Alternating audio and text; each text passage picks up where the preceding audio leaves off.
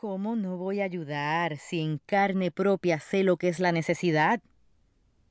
Canjiano le servía de lazarillo. Los colomé, los tomé y los valle. Allí estaban las familias más selectas del pueblo.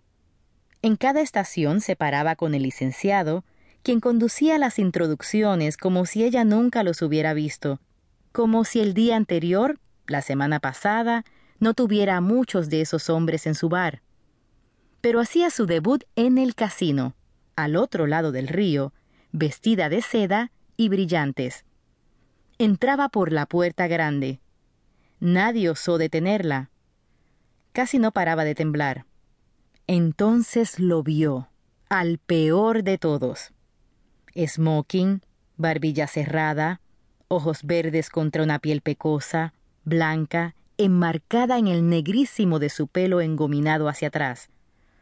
Tenía un brazo acodado contra la barra, un trago en una mano, probablemente un whisky. Fumaba.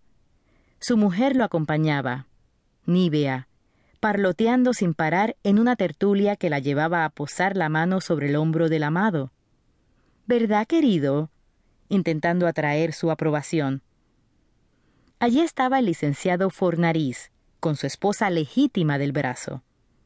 Las miradas hasta entonces lisonjeras se le hicieron inversas, revelaron su mueca escarnecida. Aunque te vistas de seda. Los ojos del licenciado la traspasaron, sin más, sin anunciarse, como si una fuerza extraña los hiciera gravitar hasta donde estaba ella, al otro lado del salón. Fernando se le quedó mirando y las conversaciones se evaporaron en el aire. Isabel tuvo que detenerse, fingir. Apretó duro el antebrazo de Canjiano, quien se detuvo en seco. Contuvo la respiración. Uno, dos, tres, cuatro, cinco, pero no caía de nuevo en ella misma. Fernando Fornariz hizo ademán de caminar, pero también se contuvo. Cristina siguió el gesto con su vista hasta la misma dirección.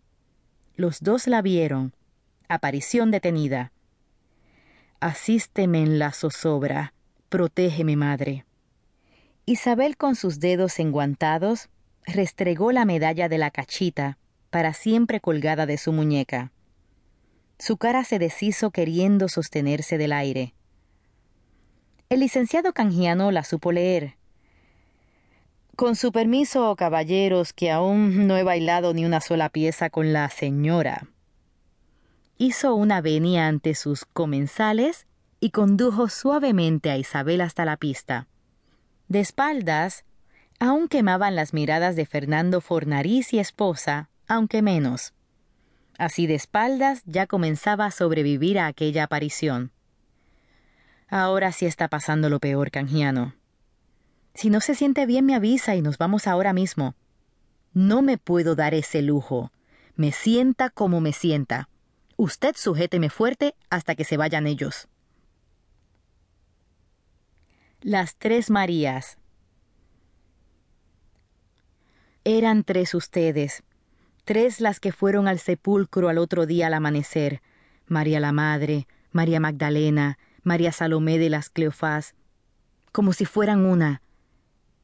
Dicen que fueron a penar, dicen que venían amanecidas y caminaban solas como siempre han caminado las mujeres sobre la faz de la tierra.